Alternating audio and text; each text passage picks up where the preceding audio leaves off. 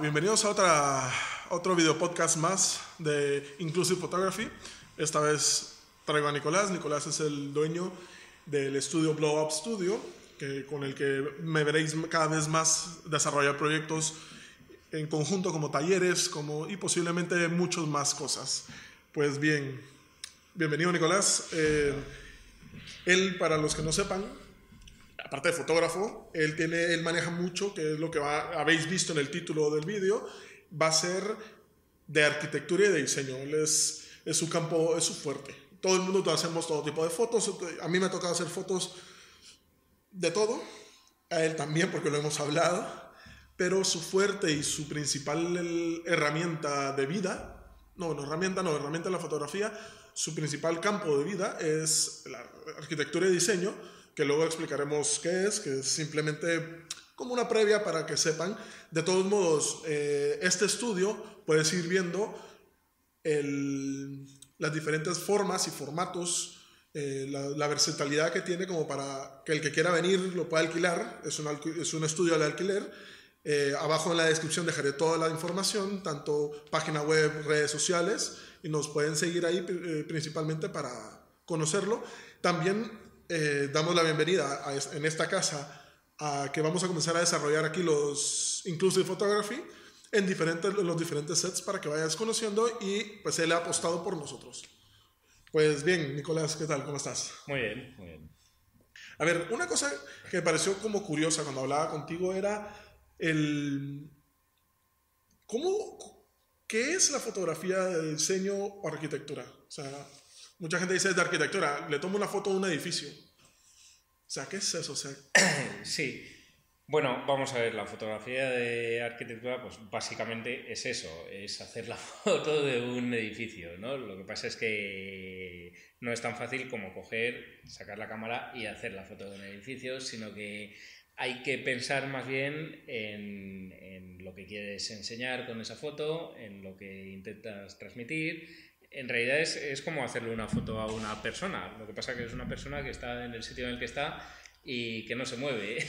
Si no tienes un feedback de la... Claro, sí, sí, sí. Bueno, si tienes al dueño del edificio que está al lado tuyo y quiere ver cómo más o menos el ángulo y si le gusta, pues será el feedback. Que te dice, oye, esto me gusta, esto yo veo así, esto sí. Muchas veces trabajar con el, con el dueño al lado, en muchas cosas es muy fácil, lo facilita mucho el tema. En otras cosas ya comentaremos luego que a veces es una complicación, pero pero bueno, por lo demás, la fotografía de arquitectura es eso. A ti te dicen, mira, lo que tienes que fotografiar hoy es este interior, este edificio, esta fachada, esta casa, esta habitación.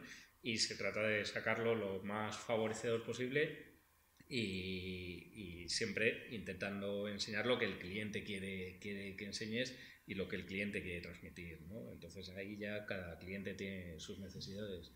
Claro, no, sí, porque mucha gente dirá, bueno, es que solo llega a tomarle una foto a un lugar. Hmm. Sí. Yo he aprendido que no es tan fácil. Tal vez, tal vez a ti se te da fácil, a mí se me dio fácil, pero sí me he dado cuenta que hay un factor que la gente no ve, que es como, si fuera tan fácil, ¿por qué nadie lo hace? ¿Por qué hay tan pocas personas a que se dedican a esto? Bueno, a ver, es una... Es una fotografía que a mí me gusta llamarla lenta, ¿no? Es una fotografía que requiere, requiere un tiempo de planificación, requiere un tiempo para la toma de la fotografía. No, no es, es decir, no es como robar una foto, no, o incluso no es como hacer una foto o un retrato, oye, venga, qué, qué guapísimo, guapísima estás hoy, te voy a hacer una foto y no, eh, aquí realmente, a ver, hay que contar, normalmente los edificios están donde están y no se pueden mover, es una pequeña pega que tienen los edificios, entonces tú tienes que ir al edificio. Cuando vas al edificio, pues tienes que pensar que ese edificio, el sol también pasa por donde pasa y no se puede mover, lo más que tenemos son unos grados más, eh, más arriba o más abajo entre verano e invierno, pero hay que trabajar con eso, ¿no? Entonces, bueno, tú tienes que ver cuál es la mejor hora del día para, para fotografiar a, tu sujeto que es ese edificio, cuál es el mejor punto de vista, sabiendo que el edificio no se va a girar, no le vas a decir, oye, mírame aquí. No, el edificio está, está donde está. ¿Sabes que puedes levantar la pierna? Claro. Y luego se, se, juntan muchos problemas, al final son muchísimos problemas externos, ¿no? Te encuentras con que, con que las ciudades en las que estamos hoy en día Claro, lo ideal es cuando te, te, piden que hagas una foto de una casa en medio del campo y ya, ya el paraje es idílico y no tienes más que llegar y hacer la foto. Y, es facilísimo. Normalmente te encuentras pues, con que es una, una fachada en plena Gran Vía donde tienes muchos problemas problemas logísticos, por un lado, que luego sí eso comentaremos, pero luego tienes el, el, mayor problema y es que la Gran Vía está llena de gente pasando, de taxis pasando, de coches pasando y, y bueno, mm, pues sí, eh, se puede resolver, pero claro, de vez en cuando te encuentras con un camión de carga y descarga que no se ocurre nada mejor que pararse en el portal del edificio que quieres fotografiar. El maldito karma. Claro, tienes que, tienes que tomártelo con mucha calma. No, no puedes pretender hacer una fotografía de arquitectura rápido, corriendo, esto ya está, pim pam, pim pam, ya está la foto hecha. ¿no? Tienes que planificarlo mucho más y por eso digo que yo lo veo como una fotografía lenta. Eso, claro, hay gente que a lo mejor se intenta hacer fotos de edificios y, y ve que no, que no lo consigue, que no lo consigue tan rápido como le gustaría y dice, bueno, esto no, no es para mí, no, no quiero dedicarme a esto, no, no, le, no le veo la gracia. Yo entiendo que a lo mejor un fotógrafo de reportaje, un, un fotógrafo de calle, son mundos totalmente opuestos. El fotógrafo de calle de repente ve el momento, lo capta, hace la foto y, y una foto estupenda. Pero no tiene nada que ver con esto, ¿no? no, yo por ejemplo lo he hecho por dinero. La gente, como regla general, como yo me metí en este mundo, es eh, a la gente le gustan mis fotos y están dispuestas a pagar. Algo bien estoy haciendo. claro, sí, sí, sí, eso yo creo que es lo que nos pasa, lo que nos pasa a todos, ¿no? Y lo otro fue eh, de arquitectura, bueno, ahí nunca lo vi fácil, porque sí me he dado cuenta que cada vez que me he metido en una de las ramas de la, de la fotografía, eh, tiene su ciencia y no es agarrar clic. Yo más es de editorial y he hecho de producto, que lo hablamos la vez pasada.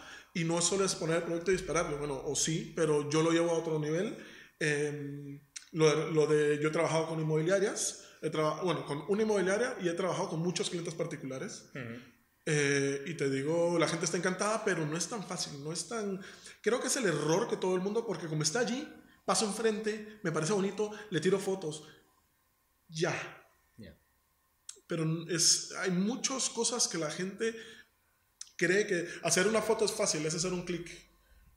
Sí, pero es que ese clic conlleva un huevo de cosas. Claro, sí, sí, muchísima preparación. Entonces, exacto, que tal vez, y lo que suele pasar, no sé si a ti te pasa, a mí me pasa mucho, es yo a veces siento que mi trabajo no, no, mm, no, no lo aprecio tanto o no lo valoro tanto porque me, lo hago demasiado rápido y demasiado fácil pero porque lo hago todos los días, todo el tiempo.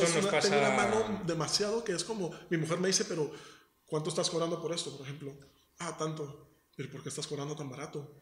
Digo, a ver, porque esto se agarré, la puse aquí, puse la luz, pa, pa, pa, y ya salió la foto. Claro, eso es lo que nos pasa a todos realmente y yo creo que te acaba pasando en, en todos los sectores. Una cosa es eh, cuando dices, bueno, voy a trabajar una fotografía y voy a hacer una fotografía chulísima y, me lo he trabajado un montón y luego te encuentras con el día a día. El día a día, pues cuando, cuando ya trabajas profesionalmente, es que tienes un cliente que te está pidiendo que hagas una sesión eh, y tiene que ser este día y a esta hora porque no puede ser en otro momento, pues por, por mil razones, ¿no? Porque el, el, piso o la casa no están disponibles en otro momento, porque tiene que entregarlo ya a su cliente si se trata de un arquitecto, eh, pasan mil cosas, Entonces ahí es donde, donde ya tu, tu experiencia, eh, pues dices, bueno, me he encontrado con una luz horrible, no puedo hacer aquí lo que me gustaría hacer, pero bueno, voy a hacer lo mejor que pueda dentro de las condiciones que tengo. Y luego también,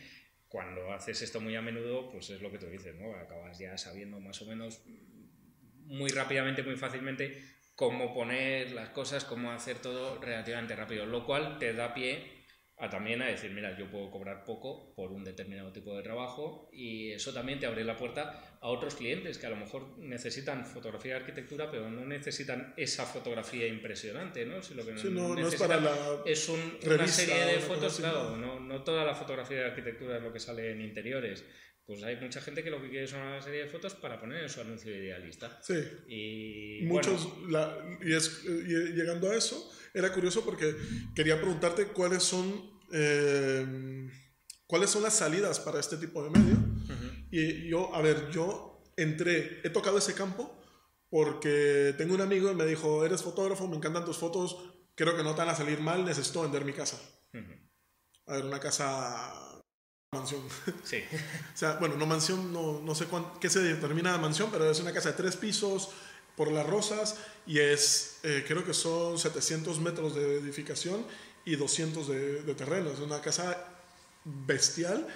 Y me dice, es que yo las intenté sacar, yo sé que mi casa es bonita, pero es que no me quedan bien. Vale, yo llegué, a ver, mm, tengo cierto conocimiento porque tuve curiosidad de cómo hacer el, mundo de la arquitectura y sí que hay un gran angular, que no distorsione los bordes porque entonces ya comienzas a ver mal las cosas. Como que las reglas básicas, agarré, las, se las tiré, ¿qué pasó? Como yo sé retocar, al final era como la exposición, esto, como las reglas básicas. Lo más importante, que eso sí me he encontrado en todos los campos, es saber utilizar la luz. Sí. O sea, no es, ya no es el flash de estudio, no, no. ¿De dónde viene la luz? Si lo haces en el exterior, ¿qué hora es?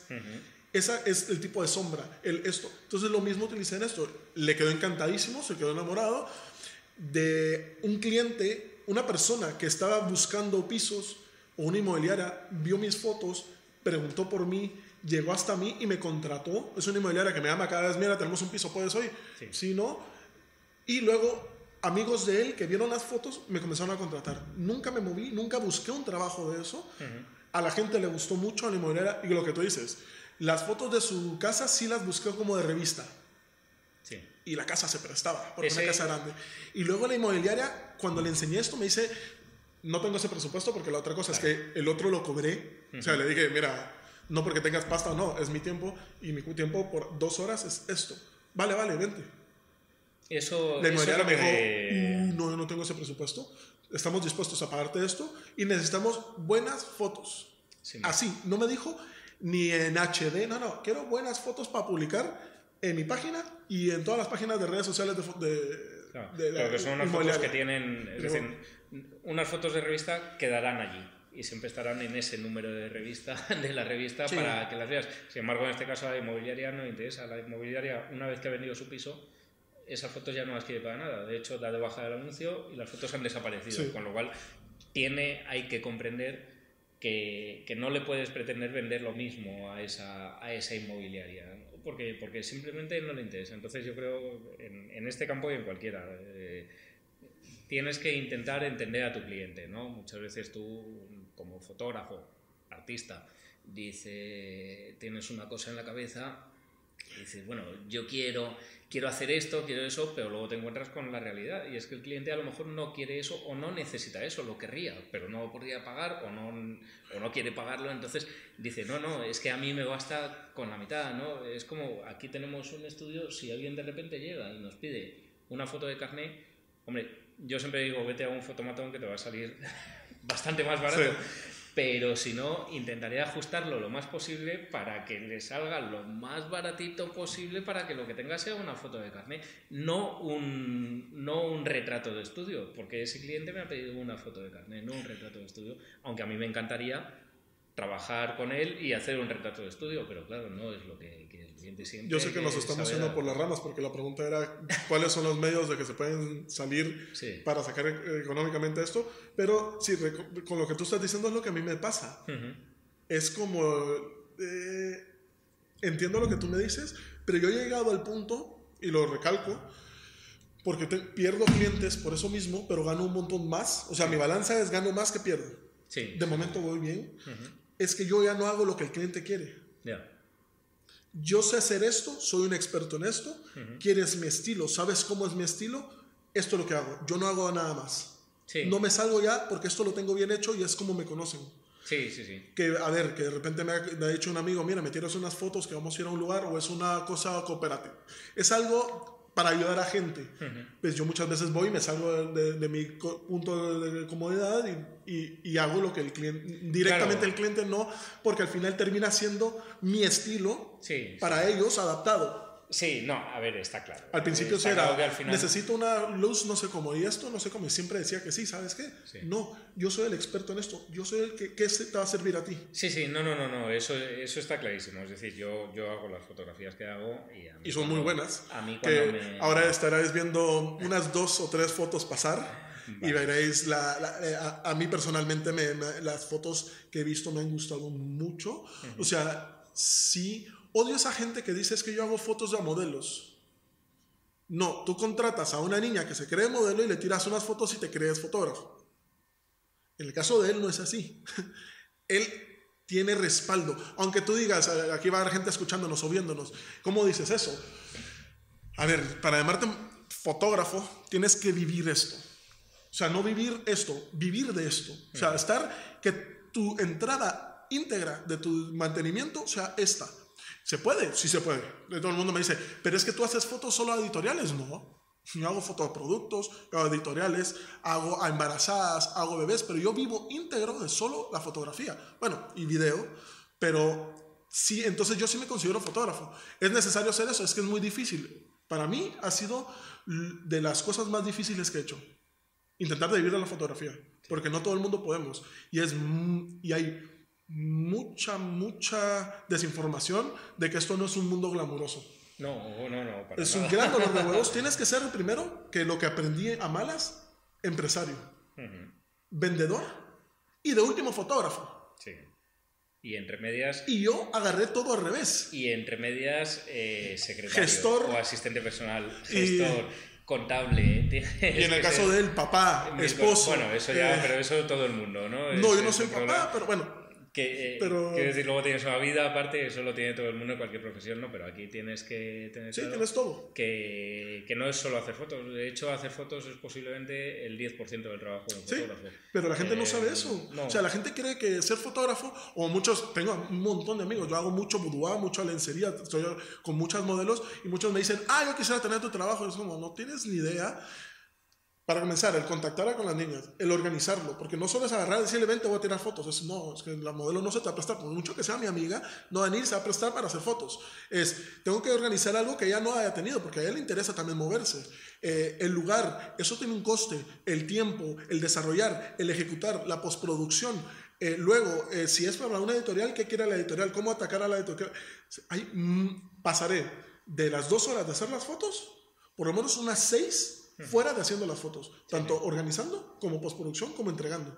Y la gente cree que solo venir a hacer fotos. Le digo a mis amigos, no, no están haciendo más. Luego, las divas. Pero bueno, eso es para otro momento. es otro Regresando con... Eh, solo quería aclarar que la gente a veces cree que es fácil agarrar. Es que mira, yo hago una foto con mi móvil y sale súper bonita, sí. No, Pero es que nadie te va a comprar una foto con el móvil. No es fácil, no es fácil nada. No es fácil ni la fotografía de comidas, que hace todo el mundo con el móvil y la sube a Instagram y le sale muy bonita. Ni siquiera eso es fácil cuando quieres trabajar de... No, ninguna empresa, a ver, eh, lo, que yo he trabajado con muchas otras empresas que también he hecho mucho de comida, que ahora retomaré un poco ese, ese porque estoy consiguiendo clientes otra vez de comida, eh, simplemente eso fue un accidente que tuve de agarrar, un amigo puso un restaurante, le digo, mira, te tiro unas fotos porque no, no, con el móvil no se escutre, te las tiro yo con la cámara. Mm, eso sí, que es lo que hago yo, no tenía ni idea, ¿vale? Me leí artículos, me vi tutoriales, me vi esquemas de iluminación, o sea, aprendí, aunque no lo tenía en la mano, cómo hacer algo bien hecho. Agarré, le disparé, quedé encantadísimo, inmediatamente me contrató, eso que yo solo estaba haciendo gratis, me contrató otra, otro restaurante, vio mis fotos, me contrató, otro restaurante me vio las fotos y me contrató.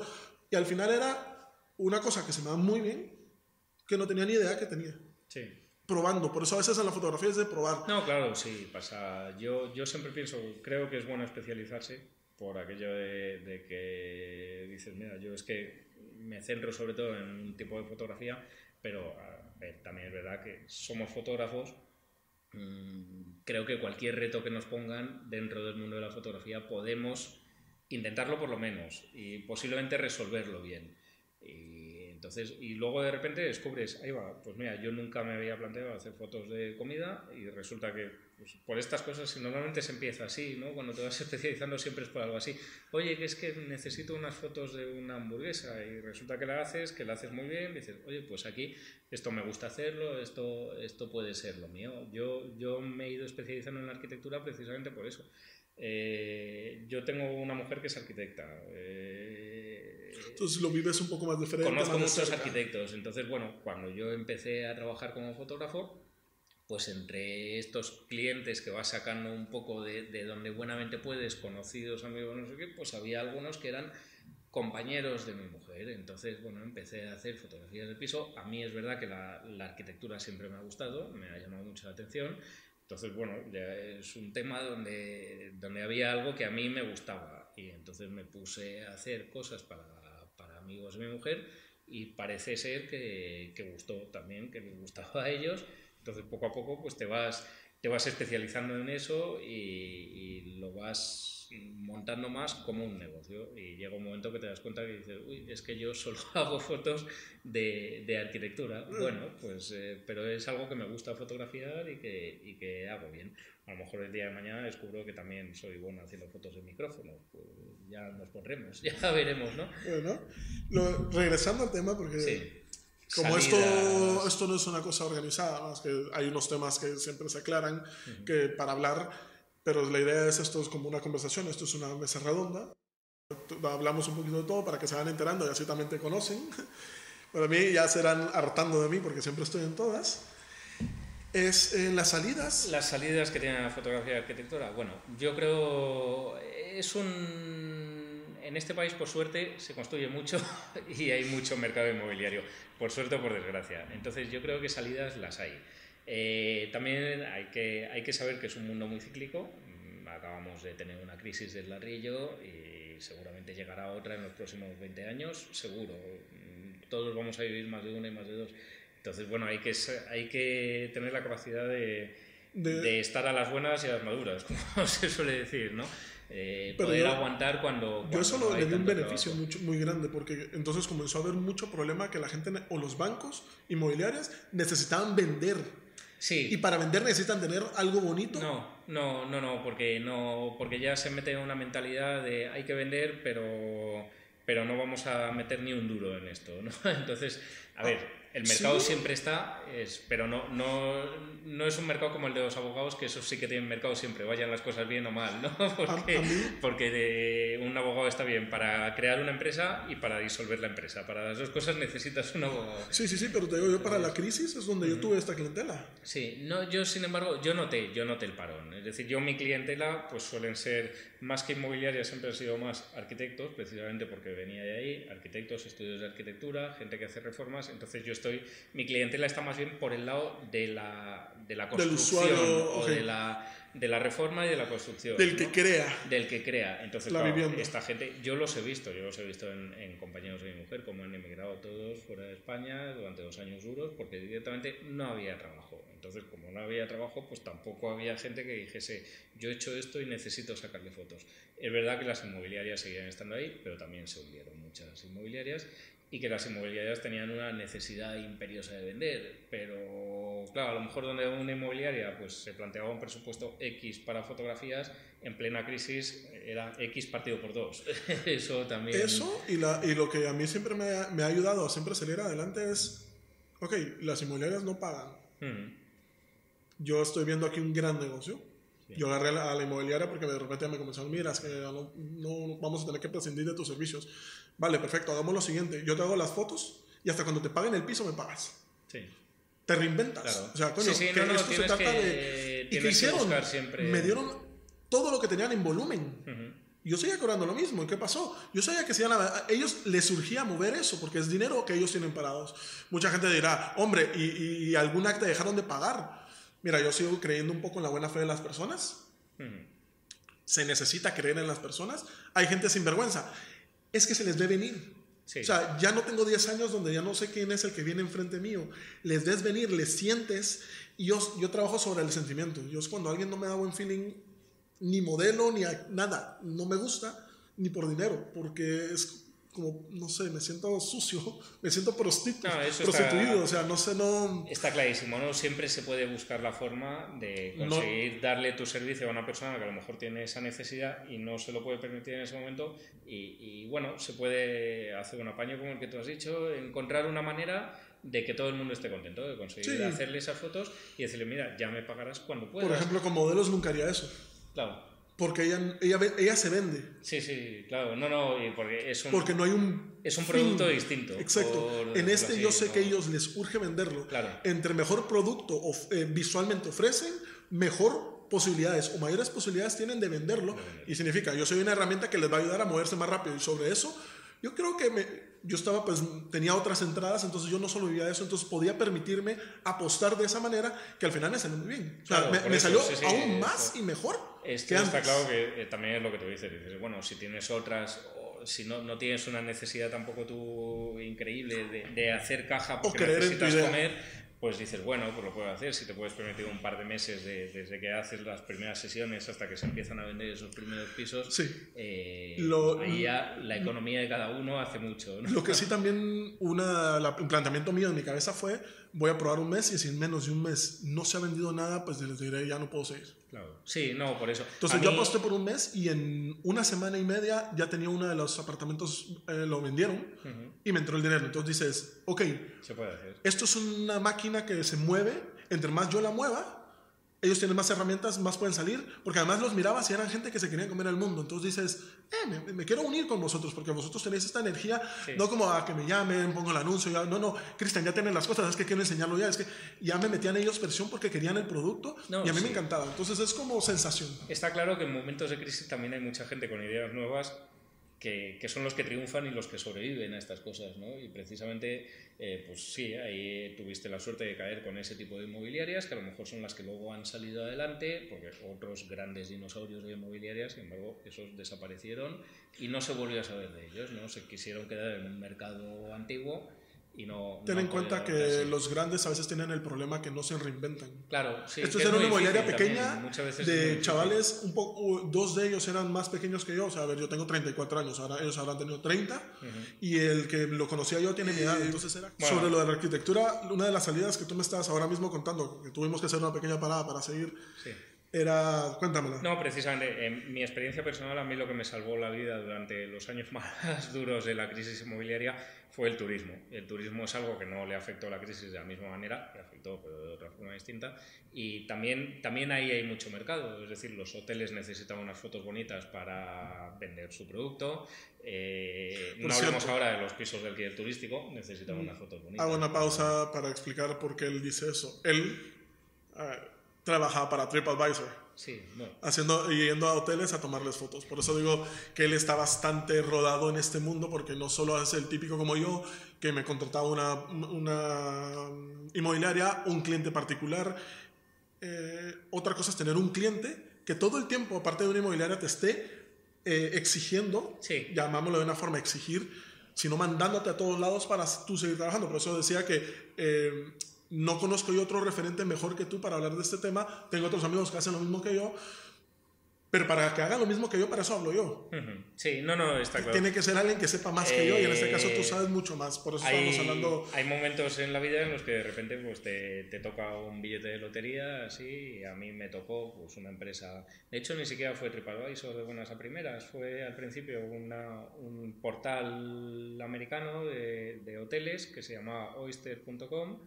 Y bueno, esta gente luego los acabó comprando TripAdvisor y, y entonces ahí ya fue cuando se, disparó el volumen de trabajo y, y bueno, de hecho mi problema con ellos es que puede ser un problema, es que llegó un momento que me, me exigían tanto, tanto, tanto trabajo que me obligaba a abandonar a otros clientes, a tenerlos un poco, pues eso, abandonados. Eh, me quitaba mucho en el tema familiar y llegó un momento que dije, mira, ya, ya no puedo seguir dando, dando este volumen.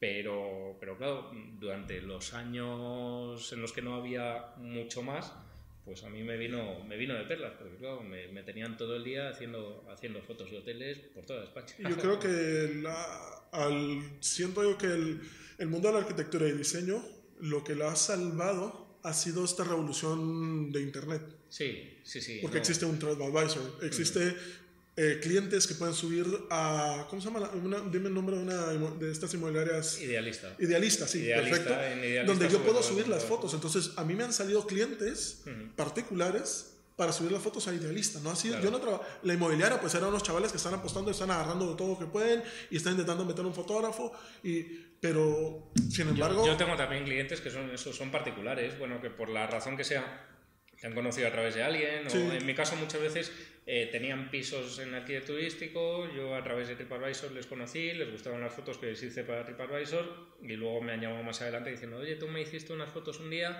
y me gustaría ahora unas fotos para otro piso que vendo en Idealista. Bueno, pues es, al final el boca a boca hace mucho y el ir conociendo a gente, haciendo contactos y siempre lo que es importante en esto, hacer bien tu trabajo. Hacer bien tu trabajo honestamente. Si tú consideras que tu trabajo es bueno, luego a Cristian puede que no le gusten mis fotos o puede que sí, da igual. Siempre, en fotografía siempre hay que saber que tus fotos no le van a gustar a todo el mundo. Nadie, nadie, es que hasta los fotógrafos de renombre, a mí hay algunos que me gustan y otros que no. Y, no, no son tu estilo. Pero, sin embargo, cuando, aunque no te gusten, puedes reconocer que no agarró y tiró una foto por tirar. no, no, es alguien que se tomó el tiempo. Sí, yo, yo tengo unas, yo por lo menos en España, que, que me he rozado mucho el mundo de la fotografía, por ejemplo, de muy como ciencia ficción. No me gusta, no lo sigo. Pero hay dos o tres fotógrafas que hacen cosas estupendas. Y que digo, yo no voy a hacer eso. Me dicen unos amigos, es que tú no lo podrías hacer, no, es que podría hacer eso y mejor. Pero porque soy diseñador gráfico, es que yo no solo retoco fotos, no soy fotógrafo, soy diseñador gráfico y hago fotos. Y es, eh, yo he hecho carteles para o Supermarché o para grandes eh, empresas y te digo, no me, no me, no me, llama la atención, pero no dejo de reconocer el, el arte que tiene el lograr eso. Aquí en el estudio, no sé si se aprecia así el templado, tenemos un fondo croma yo no lo he usado en la vida, porque es algo que a mí no me llama, es lo que tú comentas. Ahora sé que hay gente que hace cosas estupendas y las veo y digo, menuda maravilla, ¿no? Sí. Pero, y aquí volvemos a lo mismo. Bueno, pues alguien puede ver tus fotos y si tú has hecho un trabajo bueno y es correcto, esa persona va a pensar en ti. Cuando diga, hoy necesito vender mi piso, pues va a pensar en ti. Y lo único que hace falta es que el cliente potencial se dé cuenta de que dejándose un pequeño dinero, porque al final dentro del precio de un piso es, es eh, la propina, dejándose un pequeño dinero en unas fotos, pues a lo mejor se va a quitar el mal rato de estar seis meses con su piso en venta y en lugar de eso lo va a vender, tampoco quiero ser muy optimista, no van a ser quizá dos semanas, pero a lo mejor en un mes, ¿no? En un mes y medio.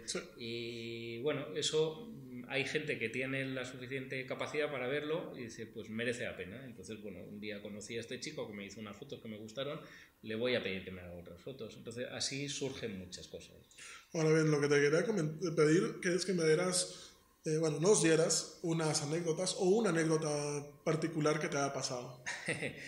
Bueno, anécdotas, la verdad es que hay muchas, ¿no? Pero siempre, siempre suelen estar relacionadas con los clientes bueno, son los que nos dan trabajo, pero por otro lado son los que a veces nos, nos hacen sonreír y, acordarnos de, cosas. Luego, eh, pues me acuerdo, por ejemplo, una vez que fui a fotografiar un piso, era en mi época de TripAdvisor, pues como os he comentado antes, era muchísimo trabajo de golpe, a mi TripAdvisor me daba por la mañana una lista de cinco pisos a, a, los que tenía que ir y tenía que ir haciendo todos una hora en cada piso, no había tiempo para más, era una carrera continua. Y recuerdo llegar a un piso y encontrarme, y encontrarme con que estaba la propietaria del piso con los niños, que ese era el típico día sin cole. ¿no? estaban allí dos, dos renacuajos de, cuatro años y seis años o algo así.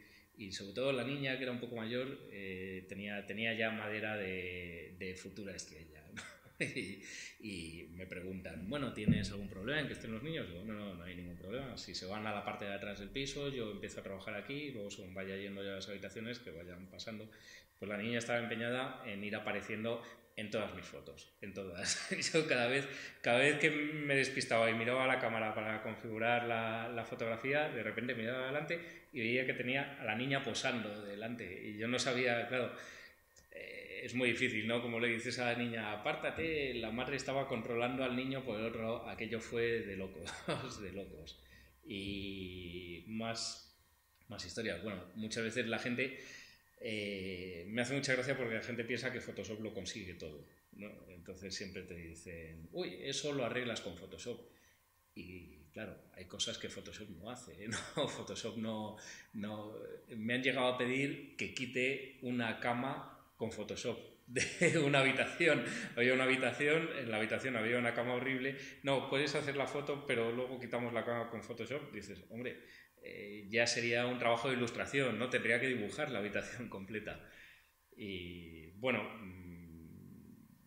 cosas de este tipo. La verdad es que ahora mismo no, no se me ocurre no se me ocurre ninguna más. Eh, cuando hacía los hoteles para TripAdvisor, claro, ahí es un poco... Tenías que tener también mucha mano izquierda, ¿no? Porque tú estabas, te invitaban a hacer fotografías de hotel, pero en el hotel había, había clientes, había turismo. Y bueno, uno de los viajes más espectaculares en ese sentido fue un viaje a Benidorm, donde todo el mundo en Benidorm, en las piscinas, está, mm, vamos a dejarlo en alegres y bebidos. Y entonces, bueno, te empiezan a decir de todo. Es quizá lo que le pasa a muchos fotógrafos de bodas ya a la hora del baile, que les empiezan los invitados y las invitadas a decir todo tipo de cosas que no sé si se pueden decir aquí en cámara, por lo mismo. Me estoy acordando de una anécdota muy curiosa que me pasó una vez en un hotel en Barcelona, donde normalmente la gente no pone muchas pegas, pero bueno, cuando yo estaba fotografiando los hoteles intentaba que la gente no fuera reconocible en las fotos por aquello de la privacidad, ¿no? porque no quería meter un problema a la, a la empresa, ni al hotel, ni nada. Y una vez sí que tuve un problema más serio con una persona que estaba en la recepción del hotel, un señor, un señor trajeado, muy elegante, sus 50 años, acompañado de una señorita también, con un, elegante, con un traje muy elegante, muy guapa la señorita, y de repente el señor, que salía de espaldas en la, recepción bastante irreconocible, me empezó a decir que porque estaba yo haciendo fotos, estaba la directora del hotel conmigo, dijo, no, es que están haciendo eso, y, y, se puso realmente agresivo incluso, diciendo que él no quería salir en las fotos, y dije, no se preocupe, que no lo vamos a sacar en ninguna foto en la que se reconozca, y, y lo que pasa muchas veces, ¿no? Exigiéndome que yo le entregase la, ver cómo borraba yo las fotos. ahí me tuve que poner como nos tenemos que poner a veces los fotógrafos, diciendo, no, no, un momento, mis fotos son mis fotos, mi cámara es mi cámara, mi material es mi material, aquí no puede tocarlo nadie más que yo, usted no se preocupe que no vamos a tener ningún uso inadecuado con estas fotos y si lo hay, mm, puede usted demandar a quien, a quien ejerza ese uso. claramente, pues este hombre pues estaba acompañado por quien no debía estar acompañado en ese hotel y, debió asustarse pensando que, iba a salir y que alguien le iba a reconocer. No fue el caso. Eh, siempre estas cosas las respetas, ¿no? Yo luego cuando mandé las fotos a, a TripAdvisor en ese caso, pues directamente borré yo esas fotos, pero sí que fue una situación tensa. La única que he tenido, en, yo creo que el orden de 1500 hoteles que he fotografiado con esta gente. ¿no? Eh, lo que quería comentar era un poquito por encima que luego la gente cree que es solo llevar la cámara. Sí, no. Sí, pero, falta información. Hay, que llevar algo más que la cámara, no.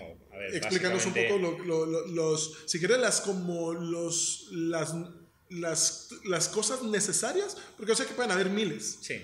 Pero las cosas como necesarias que tú en tu mochila, ahora te agarra un cliente y necesita unas fotos de revista. ¿Qué son la, la cámara? Vale. La cámara, obviamente, un objetivo gran angular. Vale. Sí, porque eh, luego no todos los objetivos sirven. No, no, no, no. no. o uno va a decir, ah, me voy a llevar 10 milímetros. Eso es un ojo de pez, eso no te sirve. No, tampoco. Tiene que ser un gran angular rectilíneo, es decir, un objetivo que no. ¿24? Eh, 24... Porque 18, hay unos 18 que ya mueven los bordes. No, bueno, pero luego normalmente tienes, es decir, si le haces bien la corrección y eso, el objetivo es rectilíneo, no es un ojo de pez, es decir, vale, vale, eh, te da un buen resultado. Yo, de hecho, con el. Yo llegaba a tirar, vamos, de hecho tiraba, tiraba regularmente a 14 milímetros con el 14-24 de Nikon que es un objetivo maravilloso con ese objetivo. Pero tenía, siempre tenías que al final rectificar. Eh, a mí me gustaba tirar un poco más abierto y luego si eso recortaba un poquito la foto después, porque bueno, sabía que así Pero tenía sí, es uno, ese pequeño margen. Casi a punto de entrar a ser un ojo de pez. Sí, lo que pasa es que es, un objetivo, es un objetivo que te mantiene, la, es un objetivo rectilíneo, no es ojo de pez, y la verdad es que es un objetivo que da un resultado estupendo. Sí, me imagino que debe ser un F bastante bajo. Eh, F28, sí. De todas formas, para fotografía de arquitectura te da igual. La distancia focal, de hecho... Sí, porque la tienes que tener alta. Tú tienes que tirar como mínimo, como mínimo a 8 y mejor incluso a 11 y casi casi mejor si el objetivo lo permite y da buen resultado en las esquinas a 16 porque lo que interesa normalmente en arquitectura, salvo que te metas luego ya a los detalles y a los planos detalles, es que se vea todo. Tener cuanto más tengas enfocado, mejor. Entonces, bueno, a F11 tienes una, una, profundidad de campo suficiente como para no meterte en problemas, con lo cual nunca vas a tirar los 8 en arquitectura. Salvo que hagas luego el detalle. Entonces, habíamos dicho cámara. objetivo angular. Perfecto. Mínimo 24 milímetros. Si puedes ir un poco más abajo, mejor. A mí me gusta trabajar entre 16 y 18 milímetros. Eh, es el límite, mm, ya te digo, según el objetivo, pues podemos bajar hasta 14, incluso hasta 12. Yo, yo siempre tenía 24. un problema. Para mí 24 se me queda un poquito corto por el tema que vamos a tratar luego del espacio y de dónde colocas tu cámara. Tienes que llevar un trípode.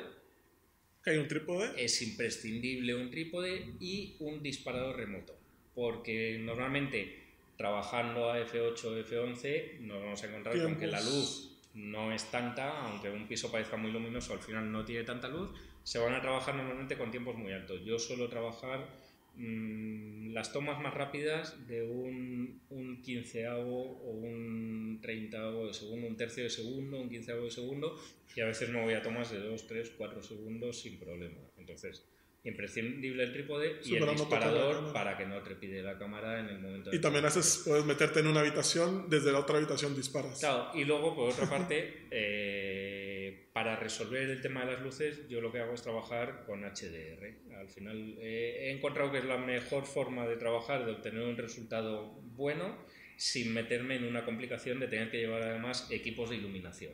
Okay. y para eso necesitas el trípode obviamente. Eh, pregunta eh, polarizador? Eh, polarizador, pues depende. Está bien llevarlo en, el bolsillo. Pero no es algo no es imprescindible. Ah, no es imprescindible, depende un poco de. A ver, hay que tener en cuenta, pues, en primer momento, que el polarizador solo te quita los reflejos de la luz solar, no de las luces artificiales. No, no, sí, claro. No, yo le decía porque de repente tienes un ventanal y necesitas, pues, bajarle un poco a esa ventana. Mm, yo prefiero hacerlo por HDR. Yo prefiero hacer un HDR y luego combinar esa ventana con el interior, pero aquí ya también van gustos. Cada bueno, tiene su librillo. Eh, yo el polarizador lo uso cuando tengo. Yo lo uso cuando tengo un problema de reflejos en una mesa que es muy brillante y entonces se ve en la mesa o en un, en un cuadro, hay un cuadro que tiene un vidrio delante y ve reflejado en el cuadro la ventana. Bueno, pues el polarizador ayuda.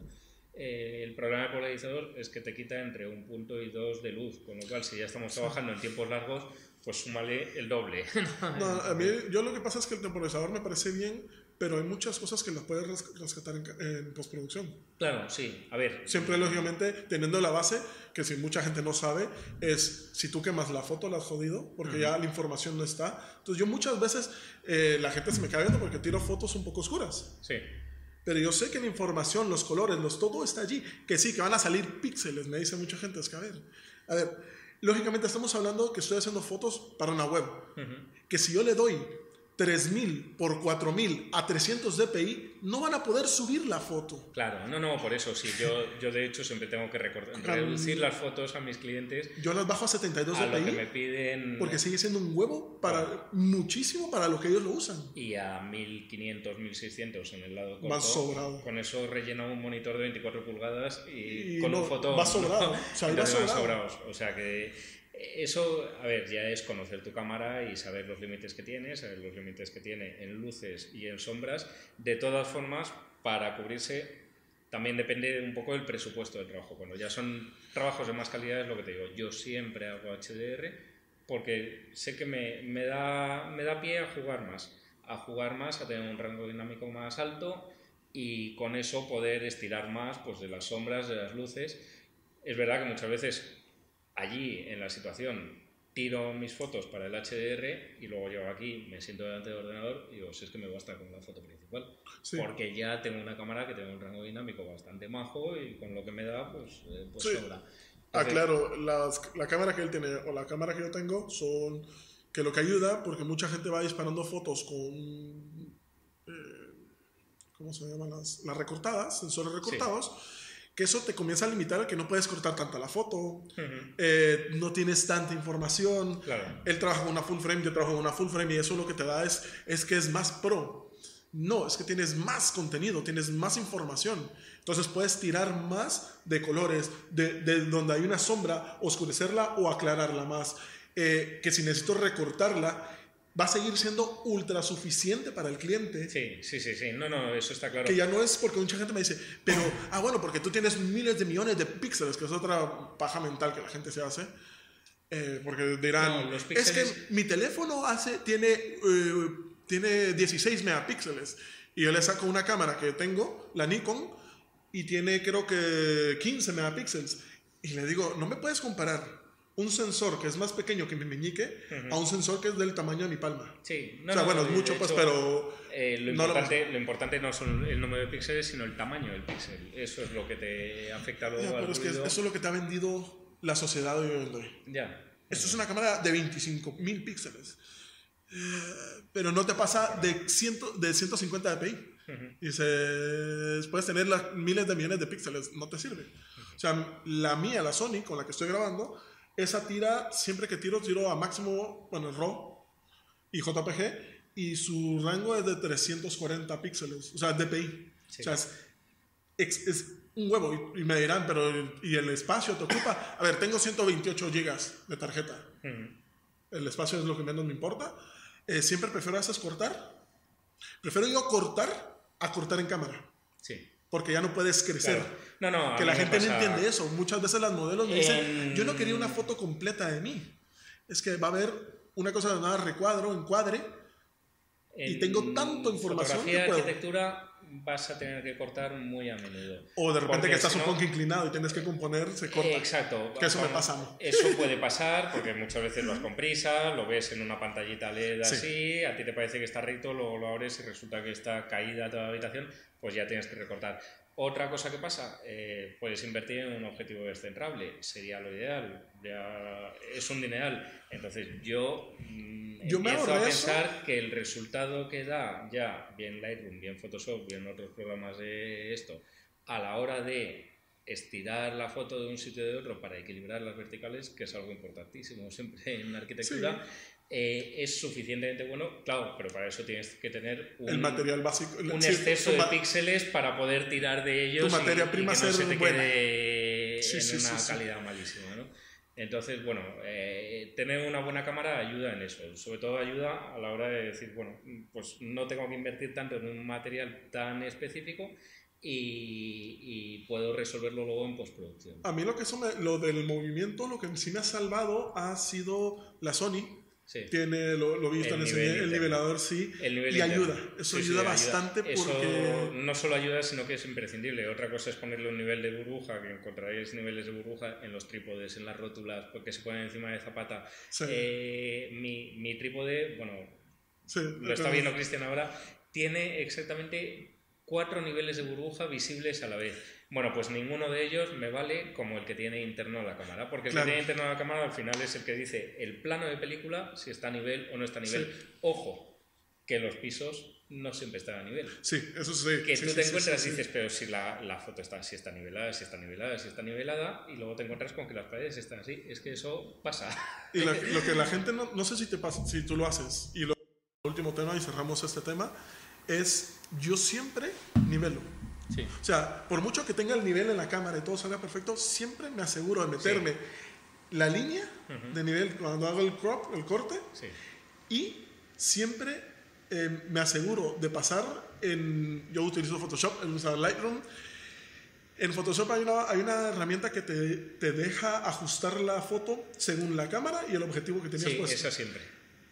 A veces es necesario, y a veces la cámara lo hace suficientemente bien. Mi cámara, de hecho, lo hace, el, perfil lo tiene integrado, lo manda integrado la cámara con el archivo RAW y, Photoshop, y Lightroom lee ese archivo y te hace la El Photoshop lo hace lo mismo, pero a lo que voy es que eh, hay a veces que me arruina la foto.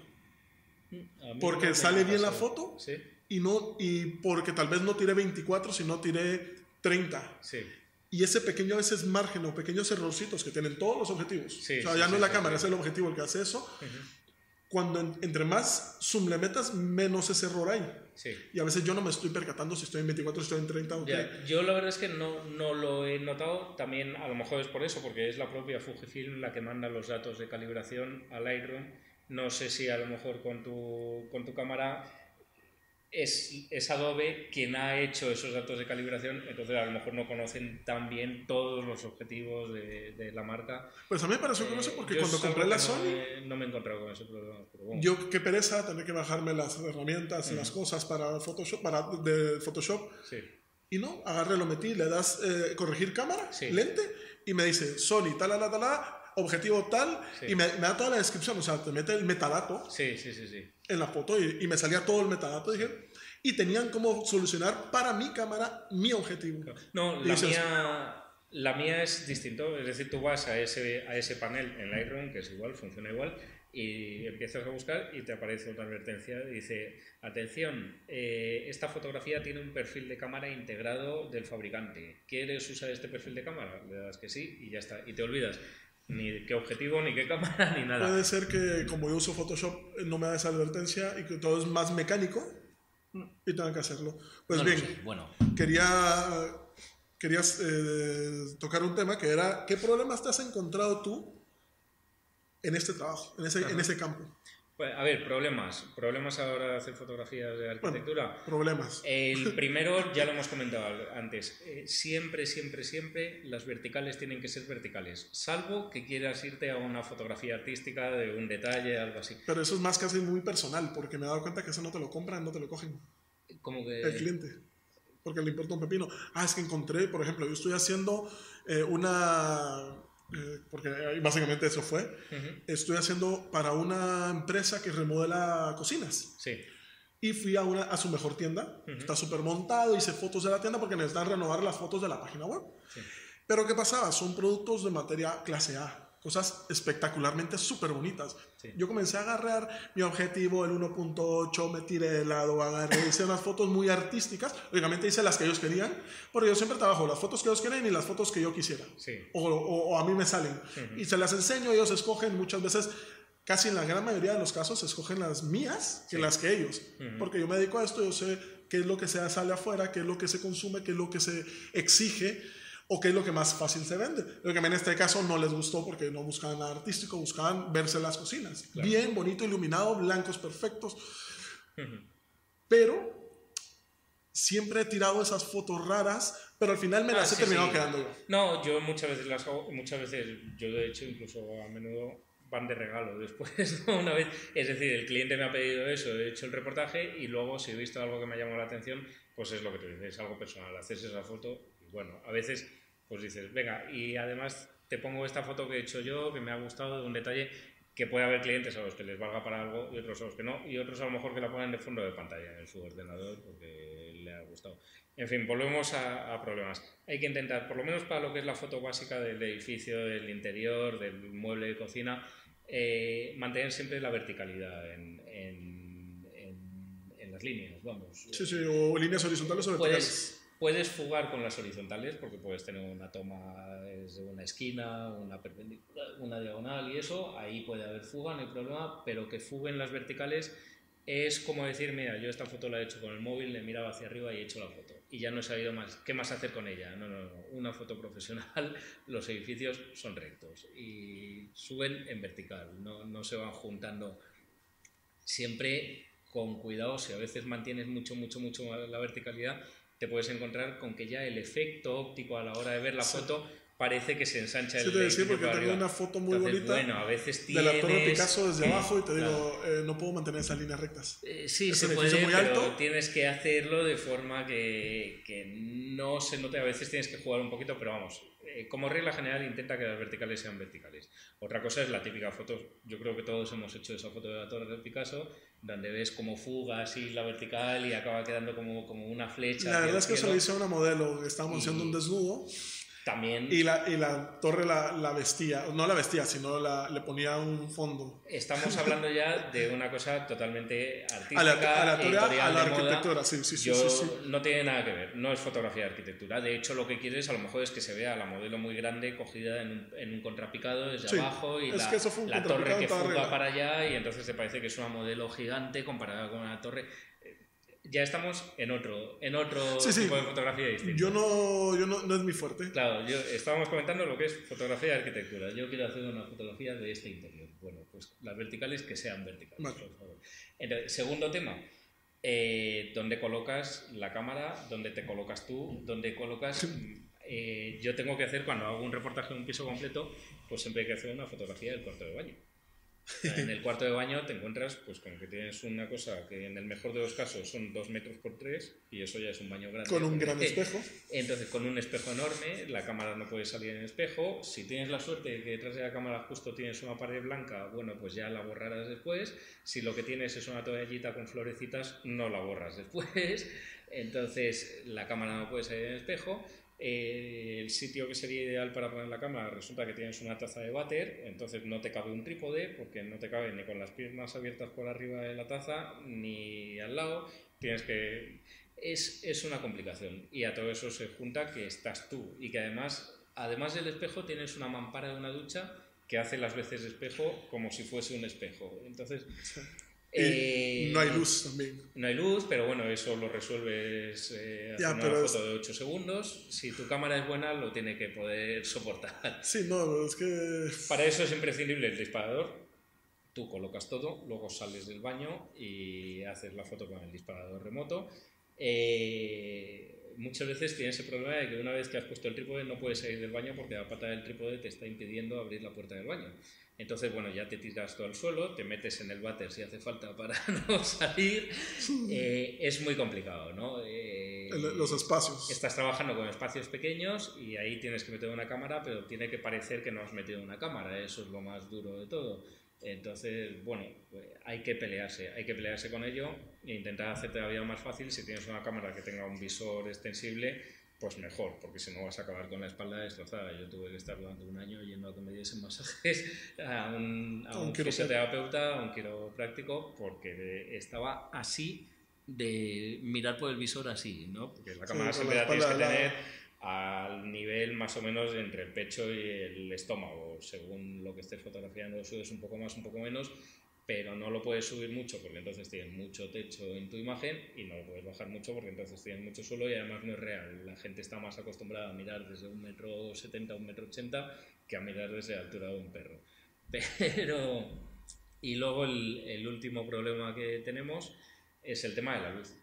La luz, a mí no me gusta llevar a los sitios luz artificial, no me gusta llevar flashes cuando voy a fotografiar un piso porque para mí eh, la luz de un piso es tan importante como la decoración de ese piso. Eh, cuando, cuando, un piso, cuando alguien ha hecho una reforma, un arquitecto, en teoría ha pensado muy bien dónde pone las luces, qué tipo de luces pone, y cuando un decorador ha ido luego a decorar ese piso, también ha pensado muy bien qué lámparas pone, dónde las pones. Luego te encuentras con que no es así. Asumes mucho. Luego te encuentras con que no es así, pero a mí me gusta respetar eso, y si no es así, también creo que estamos a lo mejor quizá en un mercado en el que lo que queremos es enseñar lo que hay, ¿no? Si es un, si es un piso de alquiler, no vamos a poner una luz que no es la que luego se va a encontrar el cliente. Está bien que haya que dejar, que haya que sacar bonito el piso, pero no vamos a venderle al cliente algo que no es lo que va a encontrar. Creo yo, es mi forma de verlo y mis clientes lo entienden así también, porque al final lo que hacemos es que pierda el tiempo el que alquila el piso y el potencial inquilino, porque va a ir a ver una cosa y va a decir, uy, esto no es lo que yo he visto, no me gusta, fuera, me voy. Y han tenido que montar una cita, recibirse, para nada, ¿no? Para no, para no concretar una, una venta, un alquiler. Entonces a mí me gusta respetar las luces que hay. Como me gusta respetar las luces que hay, pues no, no, llevo, no llevo equipos de iluminación y precisamente por eso vuelvo a lo de antes. Trabajo con HDR en la mayoría de los casos, o si no, con, con mucho rango dinámico para poder ver eh, pues eso, cómo, cómo se ilumina el piso naturalmente, es decir, qué luz entra por la ventana, qué luz tenemos de las lámparas, y, pero también yo, solo yo, yo, yo, siempre trabajé con flash, un flash para el, para el techo, y entonces hace un efecto como que un foco. Rebotar, sí, rebotar. Porque no es un flash de encima que va a, a, la misma forma que el objetivo, sino es pega al techo y distribuye. Un flash de mano encima de la cámara y con, al techo, con, un difusor para que la luz sea suavecita. Con eso lo que estás haciendo es... Y yo estoy intentando iluminar, iluminar y que se vea todo. Iluminar todo, pero le estás cambiando un poquito lo que es la iluminación. Es que a lo mejor ese, esa habitación, por la razón que sea, lo único que tiene es un pequeño, una pequeña tira de LED que va por entre el doble techo, entre el falso techo y el techo, y esa es toda la luz. Si yo le meto de repente un flashazo rebotado al techo, le estoy dando una luz general. Yo entiendo que ha habido una persona ahí que ha pensado que la luz que quería para esa habitación no era esa. Entonces, prefiero, prefiero complicarme quizá un poco más la vida luego en la postproducción para intentar enseñar eso. Pero volvemos a que va en gusto. Es decir, fotógrafos que te dirán, de hecho, a mí en la escuela de fotografía, en, en la asignatura de fotografía de interiores, lo que me enseñaban es que había que ir con estos maravillosos flashes de estudio enchufarlos por toda la casa. Ya, pero eso lo puedes hacer si tienes una mansión. Claro, en las mansiones está muy bien. en los pisos de hoy en día no, se puede. Si yo meto el flash, pues ya puedo ir pensando en cómo voy a sacar al flash en la foto porque no, no hay forma de meter esto en una habitación y que no, salga. ¿no? Yo eso sí, flash así de, de pie conectado, no, no, nunca he llevado y no voy a llevar. No, claro. Entonces, por eso, para mí, eh, el HDR nos ha facilitado muchísimo las cosas en este sector. Eh, también con el HDR hay que tener mucho, mucho, mucho cuidado, porque si no, enseguida te vas a cosas muy exageradas, muy horteras y que no le van a gustar a ningún cliente. Lo que pasa es que el HDR, lo que no sabe la gente, que es una cosa, es, un, es rango dinámico, es que cuando lo, eh, es muy fácil no darse cuenta que lo estás usando que te mucho. estás pasando, claro. Siempre cuando usen HDR, cuando estás empezando a utilizar HDR, porque otra cosa es que tú lo uses o yo lo use, porque yo sé dónde están mis límites y yo sé, Sí. eh, y te puedo decir que en ninguna de mis fotos la gente ve que hay HDR, pero porque lo uso muy poquito, o sea, Claro. le, le meto una nada, pero al principio sí se miraba mucho. Sí. Mi recomendación, si alguien usa HDR, porque vamos a entrar a unas recomendaciones, eh, mi recomendación principalmente, hablando del HDR, voy a decir algo, es eh, utilizarla, no entreguéis, no hagáis nada y al día siguiente volver a ver la imagen. Sí. Si sientes que algo está raro, bájale. Porque Sí, creo que no. te das cuenta al principio o, a- o en el instante que le has metido mucho, porque tú has visto Es como... la, la subida. Es como ¿Sí? la saturación del color, ¿no?